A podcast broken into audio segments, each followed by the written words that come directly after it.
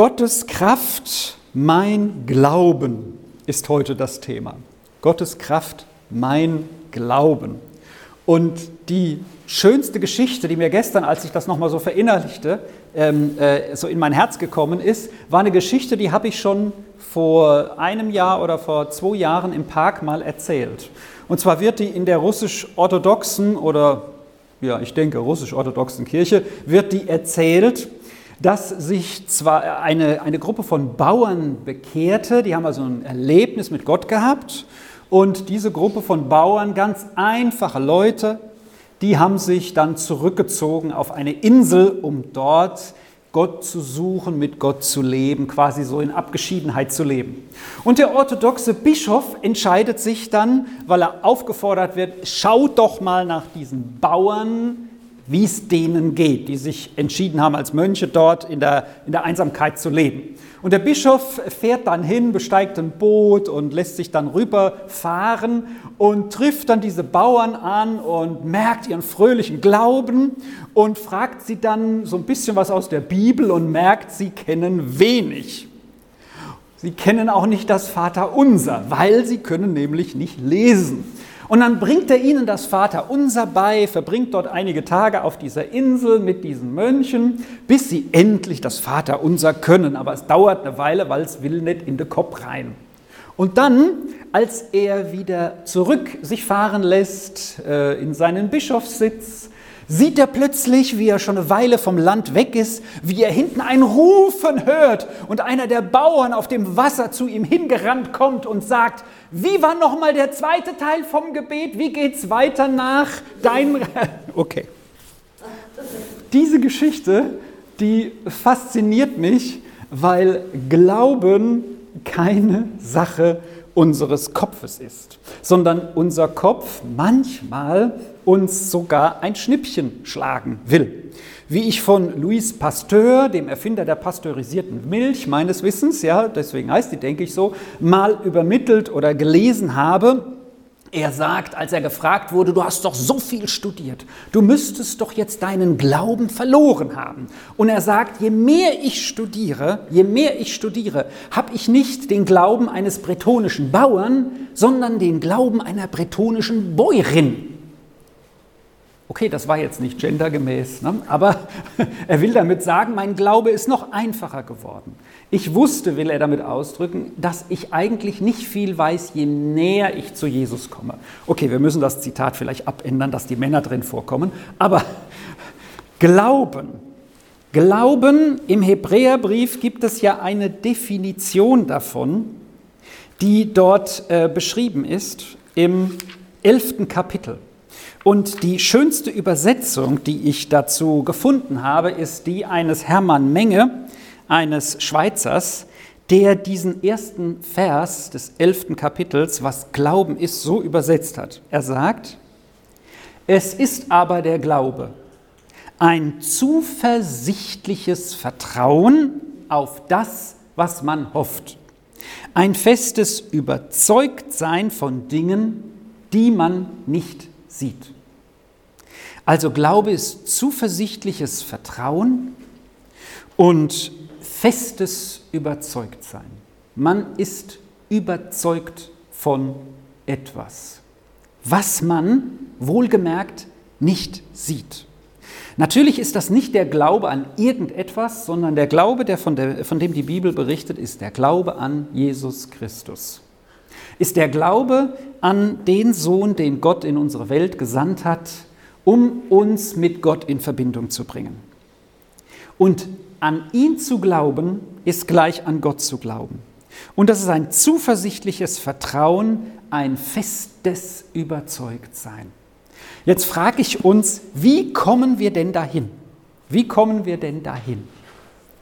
Und es gibt in der Bibel einen Menschen, der äh, berichtet wird, der da absolut vorbildhaft für uns ist, würde ich sagen, was Glauben bedeutet oder wie man diesen Glauben auch umsetzt. Der ist so krass drauf, dass ich sage, okay, ob ich das jemals erreichen werde, weiß ich nicht. In Apostelgeschichte 6 ist von ihm die Rede. Da sind die Apostel, also die Führer von Jerusalem damals, Das sind ja die, die, die, die, die Großen, ja, wo man sagen würde, die hätten vielleicht mehr Glauben. Aber dann sagen sie, wir wollen uns mehr der Predigt und dem Gebet widmen. Wir brauchen Leute, die den Kaffeedienst machen, die Diakonie, ja, oder die Armen versorgen und so weiter. Also die zusätzlichen Dienste. Aber sie geben eine hohe Hürde auf. Sie sagen, die müssen einen guten Ruf haben, voll Geist und voll Weisheit sein. Und dann ähm, suchen sie Menschen aus. Und einer sticht besonders heraus, der heißt Stephanus. Stephanus. Und es heißt von ihm in Apostelgeschichte 6 in Vers 5, sie wählten ihn einen Mann erfüllt von Glauben und Heiligem Geist. Und ein Stückchen später heißt es in Vers 8, Stephanus erfüllt von Gnade und Kraft, da haben wir diese Kraft, die Dynamis, die Kraft, die auf Gott bezogen ist die Kraft Gottes, die alles auch übersteigt, was an menschlicher Kraft ist. Stephanus erfüllt von, also Glauben, Heiligem Geist, Kraft, Gnade, tat große Wunder und Zeichen im Volk. Er tat große Wunder und Zeichen im Volk. Und die Ursache dafür ist offenbar, dass er erfüllt war, erfüllt war mit Glauben und Heiligem Geist. Jetzt habe ich kein Glas hier, aber Sven, kannst du mir mal da hinten gerade ein Glas bringen? Ein leeres Glas, das wäre super. Denn erfüllt sein kann man an einem Glas gut darstellen. Wie würde Gott das wohl machen? Und da können wir zum Beispiel das Beispiel nehmen, super, vielen Dank. Da können wir zum Beispiel das Beispiel nehmen von so einem Glas. Lieber Simon, stell dir mal vor, das Glas wäre dreckig. Ja? Sauber. Was würdest du dann machen? Sauber machen.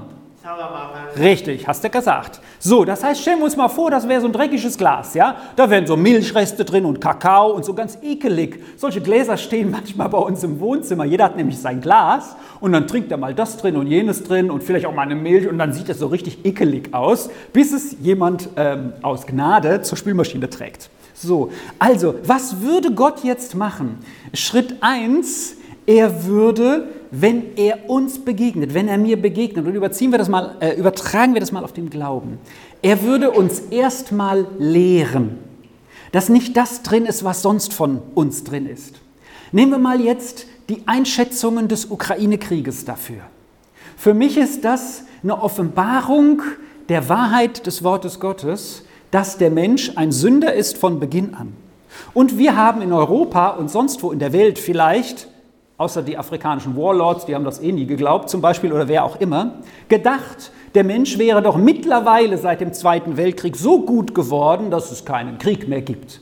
Und alle sind bass erstaunt, wie plötzlich mitten in Europa, am Rand von Europa, na wie man es auch sehen will, einer kommt, wo man dachte, den kann man mit ein bisschen Wirtschaftshilfe und ein bisschen Kuschelkurs besänftigen, wie der sagt, nö, nö, nö, meine Ziele sind, die Ukraine gibt es nicht, Kiew war Großreich, die Russen sind der, das Zentrum der Welt. So, und der Mensch dachte immer, sowas gäbe es nicht mehr. Die Bibel sagt, das gab es immer. Also die Weltöffentlichkeit, vielleicht vor allem in Europa, wird gerade gereinigt davon zu denken, Humanismus ist es, weil der Mensch doch irgendwie gut ist und gut wird.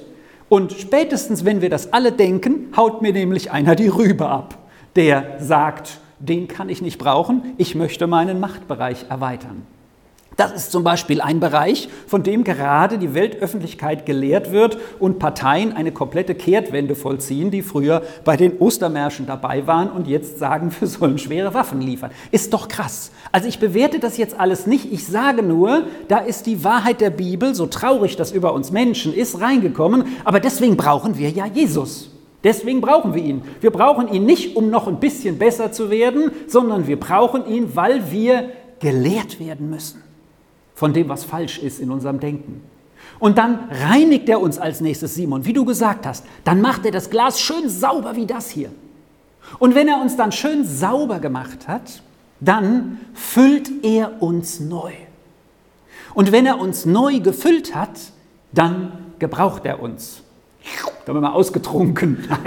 dann gebraucht. Aber wir wissen ja, wo der Heilige Geist strömt, da Ströme lebendigen Wassers fließen ständig. Ne? Okay, also da werden wir nicht leer. Okay? So, das heißt, Das heißt, Stephanus, da wird es so gewesen sein. Da wird es so gewesen sein. Ich kann es nicht anders interpretieren, weil über seine Kindheit, über seinen bisherigen Werdegang ist nicht viel berichtet, außer dass dieser Stephanus erfüllt war. Er war erfüllt also von Gott. Und wenn ich jetzt mal schaue, was Jesus sagt über Kleinglauben, dann hat der Stephanus das alles nicht gehabt. Wollen wir uns dabei mal selber checken? Und zwar, wenn Jesus über kleinen Glauben bei seinen Jüngern spricht, allein im Matthäusevangelium, dann sagt er, wenn ihr euch Sorgen macht, habt ihr kleinen Glauben. Wenn ihr Furcht habt, habt ihr kleinen Glauben. Wenn ihr nicht mehr auf Jesus schaut, Petrus auf dem Wasser, habt ihr kleinen Glauben, versinkt ihr nämlich. Wenn ihr die geistlichen Hintergründe ausblendet, habt ihr kleinen Glauben. Das ist, als Jesus sagt, ihr habt das Brot vergessen irgendwie und die Jünger denken, er meint das Brot vom Bäcker und er sagt den Sauerteig der Pharisäer, meine ich, und er sagt, hütet euch davor. Das ist viel schlimmer als ein Brot, was vielleicht eine Schimmelrinde hat, die wir abschneiden, aus meiner Sicht, sondern das ist, dass, ähm, dass, äh, äh, dass Fremdes in uns reinkommt, was unsere Füllung, wie wir erfüllt sind, dreckig macht. Und ein Glaube, der nicht mitwächst. Ihr Kleingläubigen, wenn ihr nicht Glauben hättet wie ein Senfkorn, das ist ja mini, das Senfkorn, aber es wächst mit. Und ich glaube, beim Stephanus war das alles, oder belehrt mich. Stephanus hat sich keine Sorgen gemacht, was andere über ihn denken. Bestimmt nicht. Er hat keine Furcht gehabt. Er hat gesagt, was er denkt und hatte so viel Weisheit, dass er andere überzeugt hat. Er hat auf Jesus geschaut, auf Jesus hingewiesen. Er hat Hintergründe offenbart und gezeigt, da ist Jesus gemeint, auch im Alten Testament, als man mit ihm Streitgespräche führte. Und er ist garantiert im Glauben mitgewachsen in seinem Leben. Er hat nicht mal einen Anfang gemacht, sondern er ist weiter gewachsen. So, das ist Zeichen eines Glaubens eines großen Glaubens, also das Wort mag ich nicht, weil was heißt großer Glaube? Wisst ihr, wenn ich mal für Leute gebetet habe, die krank waren und ich dachte, oh Hilfe, die fragen jetzt den Pastor, ja? Und dann habe ich gebetet für sie, dann habe ich Heilung erlebt, wo ich wusste vom Gebet her, geglaubt habe ich es nicht. Gebetet habe ich es aber. Wisst ihr, was ist kleiner Glauben? So, aber ein Glauben, der, der die Sorgen nicht dominieren lässt, also ist schon klar. Also wenn jetzt einer äh, mich bedroht oder mit dem Messer auf dich zukommt, da darf ich auch schon mal Furcht haben, Gegenreaktion und so weiter. Aber es geht darum, dass es unser Leben bestimmt. Sorgen, Furcht oder dass wir von Jesus wegschauen dass wir wissen, es geht hier nicht nur um das Sichtbare. Und das ist ja auch das, was hier in der äh, in Hebräerbrief drinsteht. Wir glauben an etwas, was wir nicht sehen. Und wir sehen bei Stephanus als absolutes, ich sag mal, Premium-Vorbild. Wenn ich bei der Post Pakete zustelle und ich bin schon zu spät auf der Tour, dann ploppt in meinem Scanner so ab 15, 16 Uhr auf Vorsicht folgende Premium-Pakete, natürlich von Amazon, bitte heute definitiv noch zustellen. Premium ist also das Wichtigste. Also ich will mal sagen, der Stephanus ist hier unser absolutes Obervorbild, außer natürlich dem Herrn Jesus. Das Ergebnis von Stephanus war allerdings auch, dass er gesteinigt wurde. Kein schönes Ende, aber doch ein schönes Ende, weil er ja sagt, ich sehe den Himmel offen und da wurden die Steine der anderen noch ein bisschen schwerer. Also ich möchte nicht, dass wir uns mit Stephanus jetzt vergleichen, aber doch, ich möchte, weil in der Bergpredigt heißt das, wir sollen vollkommen sein. Hallo, vollkommen heißt, nicht da stehen bleiben, wo wir jetzt sind, weil wir sagen, das reicht, sondern vollkommen heißt, dass wir wachsen da drin. Dass wir nie vollkommen werden, wissen wir, aber trotzdem, dass wir es anstreben. Und Stephanus ist da ein Vorbild. Und wir haben Beispiel in der Bibel von dem Gegenteil. Das ist so offensichtlich, wenn wir uns das anschauen, was Glaube bedeutet. Ein festes Überzeugtsein, ein zuversichtliches Vertrauen auf Dinge, die man aber nicht sieht. Und das genau geschieht Jesus im Matthäusevangelium zum Beispiel berichtet, als er in seiner Heimatstadt Nazareth ist. Das ist, finde ich, so, so, so, so, so, so schlimm, was dort berichtet ist, weil es zeigt, was das Gegenteil von Glauben ist.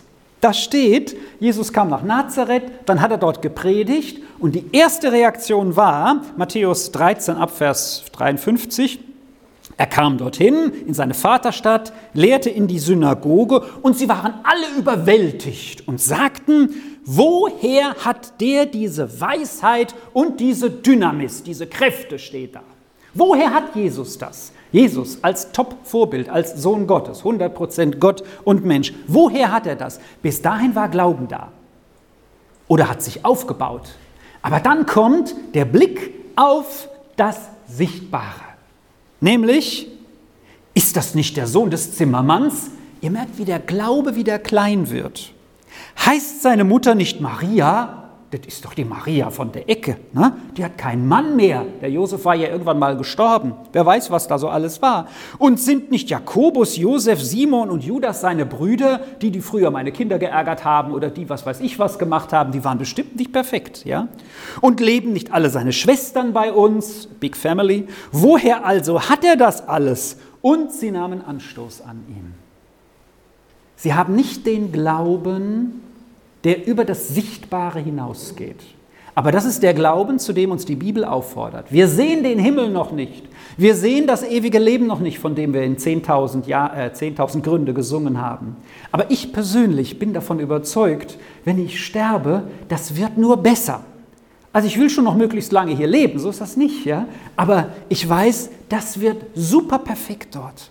Da freue ich mich schon darauf. Auch wenn ich durch diese enge Pforte des Todes irgendwann mal nicht gerne möchte. Ja, ich weiß nicht, wie das wird, keine Ahnung, habe ich noch nie durchgemacht. Aber ich freue mich darauf. Ich habe diese feste Zuversicht. Und wenn die einer nicht haben sollte, wir können dafür beten. Aber du darfst sie haben. Das ist so die Grundzuversicht, dass es nur noch besser wird. Aber das an, und übrigens, unser Sohn lernt gerade für Geschichte, ein Kennzeichen des Mittelalters war, sich auf die Ewigkeit vorzubereiten. Lernt man in der Schule, ja? So, wir wissen, das Mittelalter war auch nicht alles toll, sicherlich nicht. Aber das war so, hier ist es relativ bescheiden, wir bereiten uns aber auf die Zukunft vor. Ne?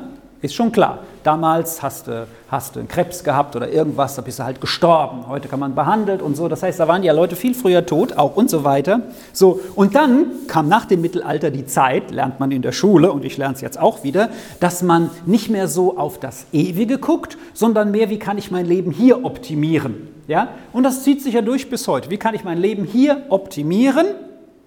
Und der Blick nicht rein mittelalterlich, darum geht es ja nicht, versteht ihr? Ne? Nicht, dass wir zurück wollen in was weiß ich wie äh, äh Folter, Folterkeller oder so, sondern aber dieser Blick wieder zurück, Blick in die Ewigkeit und das Leben von da aus zu sehen, ist der Menschheit ja großteils verloren gegangen. Da müssen wir neu mitgefüllt werden. Und davon und dazu ist Stephanus ein Vorbild. Und ich möchte noch eine andere Person nehmen, die ähm, im äh, Timotheusbrief berichtet wird, und das ist der Timotheus, der uns darin auch ein Vorbild ist. Von Timotheus, das war mehr so ein ängstlicher Typ. Ich weiß nicht, ob der sich hätte steinigen lassen. Paulus sagt zu ihm, Timotheus, mach dich ran, sei mutig. Er sagt zum Beispiel, 2. Timotheus, äh, erstes Kapitel ab Vers 6, ich rufe dir, lieber Timotheus, ins Gedächtnis, lass das Feuer der Gabe Gottes, die durch die Auflegung meiner Hände doch in dir ist, wieder brennen. Also der ist wohl ein bisschen, bisschen zurückhaltend geworden, um es mal so zu sagen. Und dann sagt er diesen Vers, den man auswendig lernen kann, denn Gott hat uns nicht einen Geist der Verzagtheit gegeben, sondern der Kraft, der Liebe und der Besonnenheit. Dynamis, der Kraft. Aber die Basis beim Timotheus dass Paulus ihn überhaupt berufen hat, ist eine spezielle Charakterisierung seines Glaubens, die ich uns heute noch mitgeben möchte. Er sagt nämlich wenige Verse vorher, ähm, dass er äh, in Tränen auch daran denkt, wie, wie, wie, wie er ihn zuletzt gesehen hat oder so. Also die Trennung von ihm, Paulus und Timotheus hatten eine enge Beziehung. Ähm, in Gedanken an deinen Glauben, der frei ist von aller Heuchelei. Timotheus hatte einen Glauben frei von aller Heuchelei. Wisst ihr, und darum geht es nicht, dass wir sagen, jetzt habe ich irgendwann den Glauben von Stephanus, ja, bin ohne Furcht, ohne Sorgen und wir hätten ihn doch vielleicht nicht, weil wir ihn nur nach außen hin zeigen. Heuchelei ist hier das Wort für Schauspielerei. Schauspielern tun wir, wenn wir etwas vorgeben, was wir nicht sind. Ja? Das heißt, ich bin der Kai, aber ich spiele den Herkules. Glaubt mir eh keiner. aber so, ich, ich, ich spiele jemanden, der ich nicht bin. Das steckt hier dahinter. Und so darf unser Glaube nicht sein. Deswegen authentisch sein und in Gemeinschaft leben, weil da müssen wir irgendwann authentisch sein. Und wer sich vor Gemeinschaft fürchtet, ja, der fürchtet sich wahrscheinlich davor, dass man da authentisch irgendwann wird. Ne? So, deswegen ist das ein wichtiger Teil von Gemeinde. Die vier Säulen. Ne? Sie waren gemeinsam in der Predigt, im Brechen des Brotes, in der Gemeinschaft und in den Gebeten.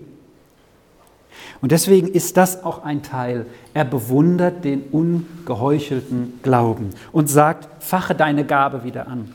Und damit will ich dann schließen, denn an einer Stelle am Anfang vom Hebräerbrief, das rundet für mich das Thema ab. Da heißt es von Jesus, dass äh, er äh, predigte und dass die, die nach ihm kamen, auch predigten. Und da heißt es, ähm, wie werden wir dann entrinnen, sagt äh, der Hebräerbriefschreiber im zweiten Kapitel ab Vers 3, wie werden wir entrinnen, wenn wir so großes Heil, also so große Rettung missachten von Jesus? Dieses nahm seinen Anfang mit der Verkündigung durch den Herrn, durch Jesus, und wurde uns von denen, die es hörten, also die Nachfolger von Jesus, dazu gehören wir übrigens alle, von denen, die sie hörten, verlässlich weitergegeben. Und zugleich, und da will ich mehr darum beten und nicht nur das Reden, sondern zugleich von Gott bestätigt durch Zeichen und Wunder und vielerlei machtvolle Taten und Gaben, die der Heilige Geist nach seinem Willen austeilt. Auch hier steckt bei machtvoll die Dynamis, die Kraft Gottes drin. Aber hier steht auch ganz wichtig nach seinem Willen nicht nach meinem Willen. Ich darf beten. Und vielleicht hat Stephanus nicht gebetet, Herr, lass mich heute gesteinigt werden. Ja? Er hat es dann angenommen als Folge seines Zeugnisses, seines Predigens, seine, seiner klaren, furchtlosen, sorgenfreien Worte. Aber jeder von uns hat ja auch seine Gaben, in denen er dienen soll. Und wenn ihr in die Bibel schaut, dann findet ihr Wunderkräfte, Dienstleistungen. Alles sind Gaben, von denen, die wir menschlich gering oder hoch schätzen. Prophetie oder, oder, oder, oder Barmherzigkeitsdienste. Aber das ist nicht so bei Gott, sondern jener diene, wie Timotheus auch, in seiner Gabe aber das heraus aus einem ungeheuchelten, aus einem Glauben, den ich nicht verstelle, wo ich transparent bin für Gott und gern auch für andere. Aber aus einem Glauben, der so ein Vorbild hat, wie wir das in Stephanus sehen, und dass wir dann die Kraft Gottes erleben. Das wünsche ich uns. Amen.